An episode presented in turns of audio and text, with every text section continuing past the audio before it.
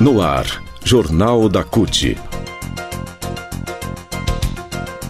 Notícias. Giro sindical. Direitos. Mundo do trabalho. Política. Economia. Saúde. Aqui, a classe trabalhadora tem voz. Olá Brasil, eu sou o André Acarini. Nessa edição do Jornal da CUT, Dia Internacional do Trabalhador terá Daniela Mercury em São Paulo. Pesquisa IPESP mostra a corrida presidencial. Lula lidera com 45%. Confira agora no Jornal da CUT. Rádio CUT. Acesse o site www.cut.org.br. No 1 de maio deste ano, as centrais sindicais CUT, Força Sindical, CTB, UGT, NCST, Intersindical, Central da Classe Trabalhadora e Pública se uniram para propor reflexão, luta e para reivindicar emprego decente e desenvolvimento sustentável com justiça social, entre outras pautas fundamentais para o país voltar ao rumo do crescimento. O ato unificado do Dia do Trabalhador e da Trabalhadora vai intensificar essa luta por mais direitos e por um país mais justo. E, claro, contra a política econômica do atual governo que tem empobrecido cada vez mais os trabalhadores, com inflação, aumento de preços de alimentos e combustíveis, desemprego, retirada de direitos.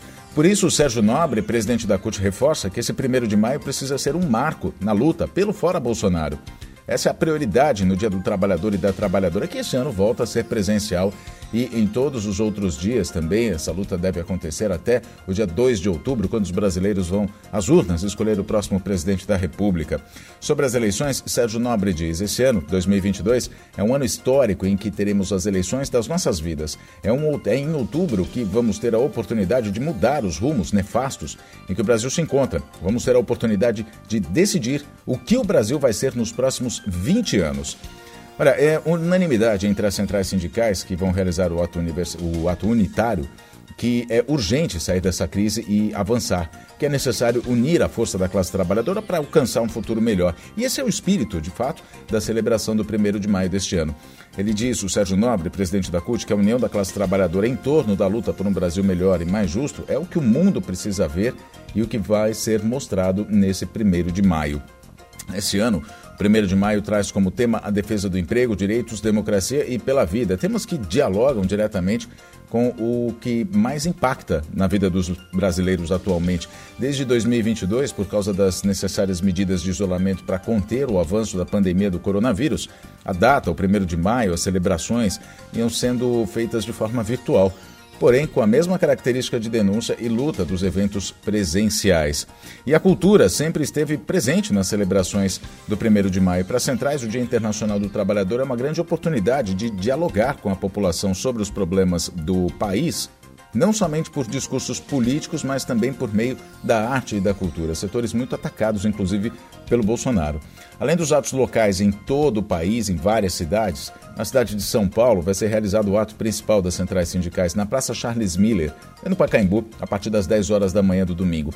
Entre lideranças sindicais, políticas e religiosas, além de outras personalidades, vão estar no palco das centrais grandes atrações como a cantora Daniela Mercury, que vai fazer um show especial nesse dia. Uma outra atração confirmada é um dos maiores nomes do samba brasileiro e uma importante liderança política. Também fazem parte da programação Dexter, Francisco Alombre, DJ KLJ, além de outras a, a serem confirmadas que serão divulgadas inclusive ao longo dessa semana. O evento vai ser transmitido ao vivo pelo YouTube e pelo Facebook da CUT, arroba CUT Brasil nas redes sociais, também dos sindicatos, das entidades, confederações e federações filiadas e das centrais sindicais. Também pelo YouTube da TVT, youtube.com/barra TVT.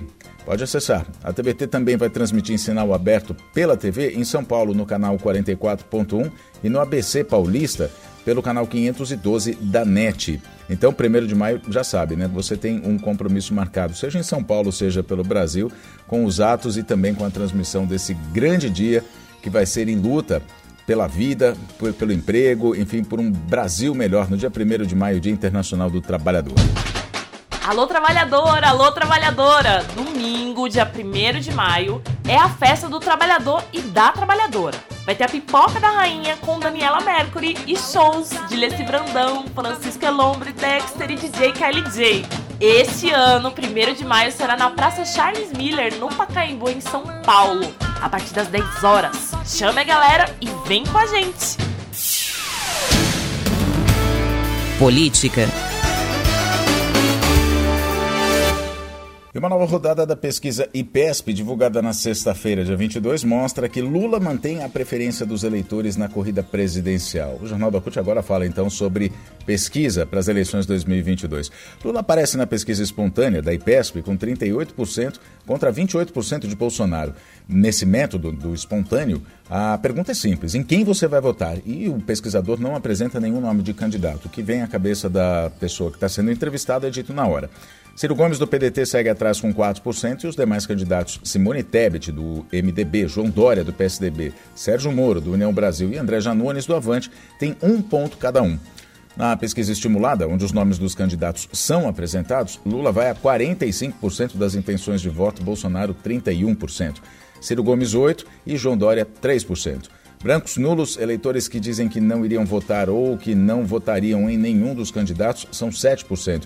Eleitores que não sabem ou não responderam representam 2% dos entrevistados. É interessante a gente é, verificar que nas últimas eleições em 2018, o número desses candidatos, o número desses. Uh, esse percentual, na verdade, né, de pessoas que não sabiam em quem votar ou diziam que não iam votar em ninguém, era muito mais alto do que a gente está percebendo nessas eleições. Num eventual segundo turno, Lula ficaria em primeiro lugar com 54%. Bolsonaro teria 34%. Em um outro cenário, na disputa com Ciro Gomes, Lula teria 52% contra 24%. Contra Dória, a vitória de Lula seria ainda mais expressiva, 55% a 19%. E o Bolsonaro perde para o Ciro Gomes e fica tecnicamente empatado com Dória, caso seja ele no segundo turno. Rejeição de Bolsonaro. Entre todos os candidatos à presidência, Jair Bolsonaro é o que tem maior rejeição, com 61% dos eleitores dizendo que não votariam nele de jeito nenhum. Ele vem seguido por João Dória com 55%, Ciro Gomes 44% e Lula 42%. A pesquisa IPESP foi realizada no período de 18 a 20 de abril de 2022, com mil entrevistados de 16 anos e mais, ou mais, né? De todas as regiões do país. A margem de erro da pesquisa é estimada em 3,2 pontos percentuais para mais ou para menos, com intervalo de confiança de 95,5%. A pesquisa foi registrada no TSE, o Tribunal Superior Eleitoral, sob o protocolo BR 05747-2022. Assim a gente termina essa edição do Jornal da CUT. Muito obrigado pela sua companhia até aqui. Nos falamos na próxima edição. Até lá.